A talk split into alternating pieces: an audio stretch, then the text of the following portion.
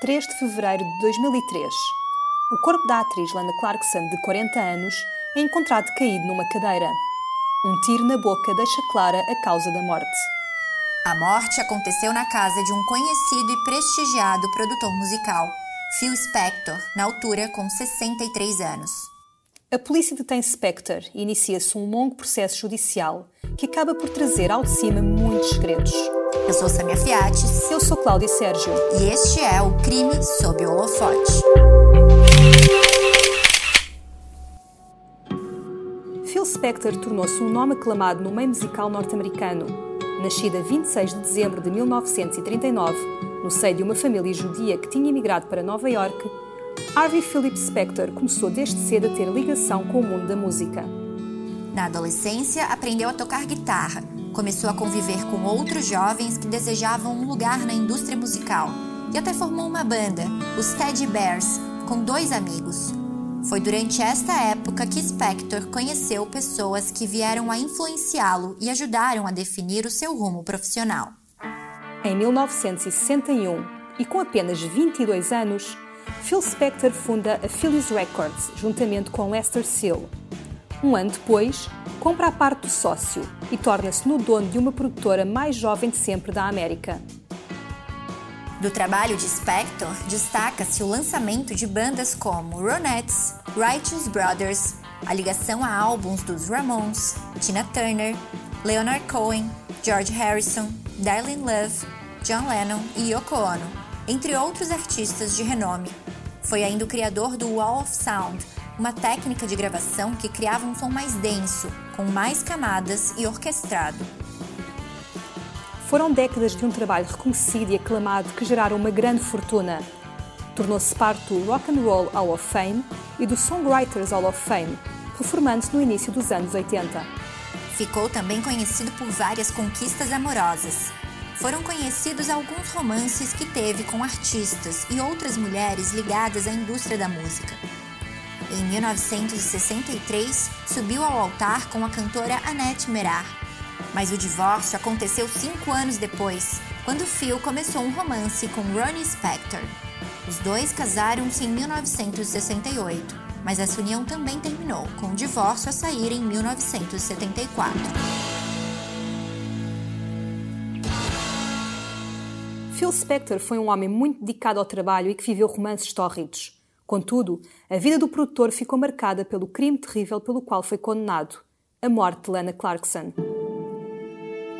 Lana Clarkson era oriunda da Califórnia e fazia carreira como atriz e modelo. Chamava a atenção pelo corpo esbelto, longos cabelos loiros, olhos azuis claros e sorriso luminoso. Durante as décadas de 80 e 90, destacou-se em filmes de fantasia, onde o seu corpo dava nas vistas graças a trajes diminutos ou justos. Contudo, o que Lana Clarkson queria mesmo era fazer comédia.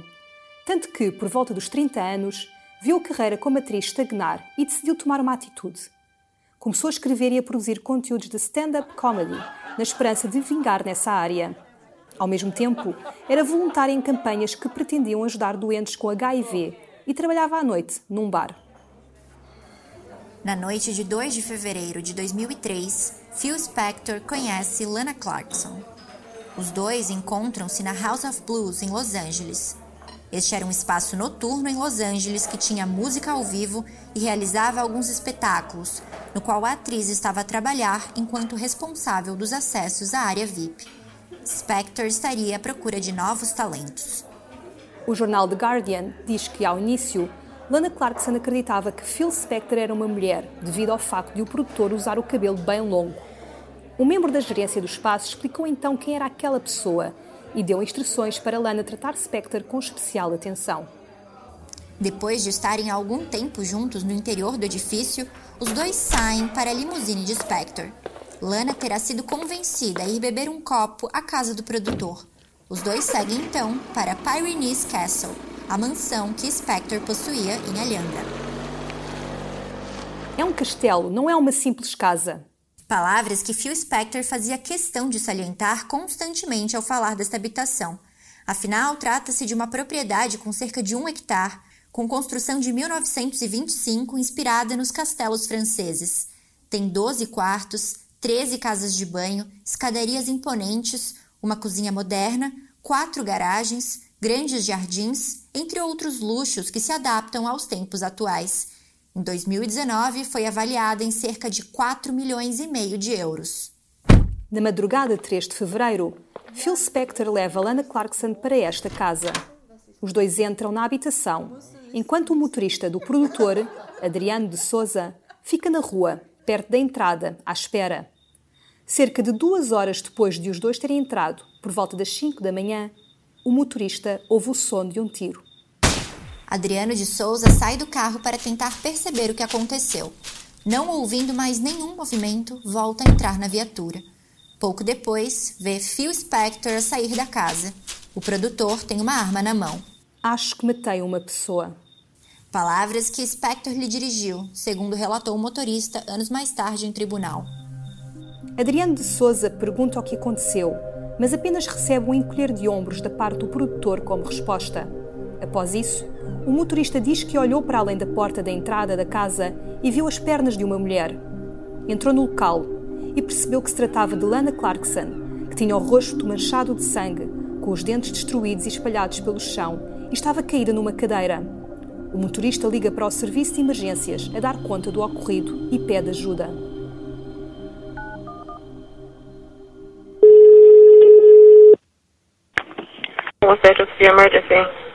Acho que meu chefe matou alguém. E por que acredita que ele pode ter matado alguém? Porque ele. ele. Há uma mulher no chão e ele tem uma arma na mão. A polícia chega ao local e detém Phil Spector. Lana Clarkson é declarada morta. A causa do óbito é um tiro na boca. A atriz estava sentada numa cadeira, com um revólver Colt 36 embaixo da perna esquerda, com o rosto ensanguentado e a polícia não a conseguiu identificar imediatamente. No dia 4 de fevereiro, Phil Spector sai em liberdade depois de pagar uma fiança de um milhão de dólares, o que equivale a cerca de 830 mil euros. A polícia diz que o produtor não confessou o crime durante o interrogatório, alegando sempre inocência. Robert Shapiro, advogado que antes tinha defendido O.J. Simpson, é contratado para representar Phil Spector começa logo por avisar a comunicação de que o produtor não vai fazer declarações públicas sobre o caso. O advogado Robert Shapiro esteve ao lado de Spector durante as audiências preliminares, mas foi substituído em 2007 por Bruce Cutler. Porém, em setembro de 2007, Bruce Cutler deixa o caso, alegando diferenças de opinião com o cliente que estava a representar. É então que Phil Spector passa a ser representado por Linda Kenny Baden, advogada que se especializou em defesa criminal e direitos civis. Apesar de o crime ter acontecido em 2003, o julgamento do caso apenas teve início em 2007. Durante esse tempo, Phil Spector permaneceu em liberdade graças ao pagamento da fiança e aguardando a ser chamado pela Justiça. Em março de 2005, Phil Spector gravou uma entrevista para a plataforma online Wall of Guilty, no qual revelava, de forma pública, a sua versão dos factos. Em casa e sentado num cadeirão, o produtor surge com um fato cinzento, camisa preta e o cabelo bem comprido e espetado em volta da cabeça. De forma calma e ponderada, diz que pretende acabar com os rumores que tinham surgido sobre a morte de Lana Clarkson e conta a versão que tem da noite em que a atriz morreu. Durante momentos do relato, as mãos do produtor tremem, ainda que este as tenha apoiadas uma na outra na maior parte do tempo. Na noite em que o incidente aconteceu, chamámos os paramédicos. Mas em vez de aparecerem os paramédicos, apareceu a polícia. Eles negociaram comigo durante 45 minutos antes de entrarem na casa, mas nenhuma equipa médica surgiu para ajudar a pessoa ferida, que infligiu em si própria um golpe fatal. Ela podia ter sido salva da morte, pois ninguém sabia em que condições ela estava. Phil Spector mostra-se surpreendido por, segundo o que conta, não ter havido maior pressa na assistência à vítima existindo sim preocupação em interrogá-lo e detê-lo. Pareciam monstros. Nem sei se estavam alcoolizados ou não. O que sei é que cerca de 12 a 16 deles vieram contra mim e derrubaram-me, partiram-me o nariz, deram dois olhos negros e partiram-me a coluna. Tudo lesões que precisaram de cuidados médicos. Tenho médicos que o comprovam. E como se isto não bastasse, ainda me deram com um taser. Tudo enquanto uma mulher estava a morrer e continuava a não haver sinal de paramédicos. Na mesma entrevista, Phil Spector alega que existem provas de que foi Lana Clarkson a disparar a arma. Nunca faria isso. Nunca iria disparar uma arma da boca de uma mulher. Alguma vez ouviram alguma história minha de ter feito algo do género? Colocar armas na boca de mulheres e rebentar-lhes a cabeça? Como é que só depois deste incidente com a Lana é que vem falar sobre isto? Tem funcionado bem enquanto ser humano. Também em entrevista à revista Esquire, Phil Spector alegou inocência, dizendo que Lana Clarkson se matou de forma acidental por ter beijado a arma que lhe tirou a vida. Em 2006, enquanto aguarda julgamento, Phil Spector casa-se pela terceira vez. O produtor dá o nó com a atriz Rachel Short, que na altura tinha 26 anos. A 19 de março de 2007 dá-se início ao julgamento de Phil Spector, o juiz Larry Paul Fiedler permitiu que a audiência, realizada no Supremo Tribunal de Los Angeles, fosse filmada e transmitida na televisão. A defesa de Spector alega que a morte de Lana Clarkson foi um suicídio acidental. Diz ainda que Adriano Souza, o motorista cujo depoimento foi crucial, podia não ter percebido bem as palavras de Spector ao sair da mansão, uma vez que é brasileiro e não entendia fluentemente inglês. O fato de, ao longo dos depoimentos, Adriano de Souza ter alterado ligeiramente a frase que o patrão terá dito serviu de força para essa tese. A defesa de Spector alega que Adriano mudou a frase I think I shot somebody, ou seja, acho que disparei numa pessoa, para I think I killed somebody, que significa acho que matei uma pessoa. O advogado ainda perguntou se o motorista conseguia compreender frases em inglês em momentos de stress e em que língua costumava sonhar. Desta forma, a defesa pretendia descredibilizar o depoimento de Adriano, convencendo o júri de que as barreiras linguísticas estariam a deturpar a verdade. Durante o julgamento, o juiz aceitou o pedido da acusação de se ouvir testemunhos de outras mulheres que alegavam ser vítimas de Spector, uma exceção que tomou todos de surpresa. Cinco mulheres surgiram em tribunal, juraram que conheciam o produtor e que tinham sido ameaçadas por Spectre no decorrer da década de 70. A acusação tentava provar que o que aconteceu a Lana Clarkson não tinha sido um ato isolado, mas sim um caso que tinha acabado mal. Estas mulheres disseram que o produtor, muitas vezes embriagado ou sob o efeito de substâncias farmacêuticas, lhes apontava armas quando elas rejeitavam envolverem-se sexualmente com ele. Alegavam que, num instante, o produtor passava de um homem charmoso para uma pessoa violenta quando era contrariado. A 26 de setembro, o juiz anula o julgamento por o júri eleito não conseguir chegar a uma decisão unânime sobre o caso. Então precisa guardar a marcação de novas datas. O segundo julgamento tem início a 20 de outubro de 2008. Larry Paul Fiedler continua a ser o juiz neste caso. Desta vez, não há autorização para que as audiências sejam filmadas e transmitidas na televisão. A 13 de abril de 2009 sai o veredito. Phil Spector, na altura com 69 anos, é considerado culpado de homicídio em segundo grau e condenado a 19 anos de prisão. O produtor é imediatamente detido e levado para a prisão de Stockton, um estabelecimento da Califórnia que recebe prisioneiros com condições médicas sensíveis. A advogada de Spector apela da sentença, mas o pedido foi negado. Em fevereiro de 2012, a mãe de Lana Clarkson, Donna Clarkson, colocou um processo contra Spectre e a companhia de seguros do produtor pela morte da filha.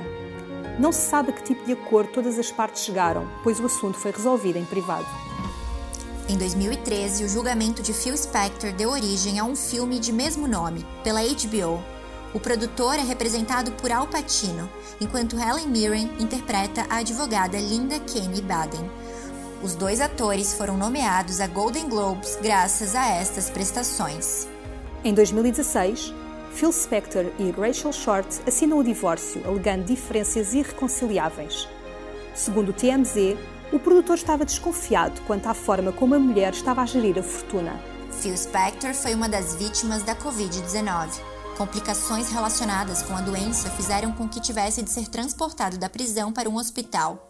Não resistiu. Morreu no dia 16 de janeiro de 2021, aos 81 anos. A fortuna do produtor, avaliada em cerca de 42 milhões de euros, deverá ser dividida entre os três filhos que adotou com a segunda mulher, Ronnie Spector, Don't e os gêmeos Gary Lewis, que atualmente têm entre 50 e 60 anos.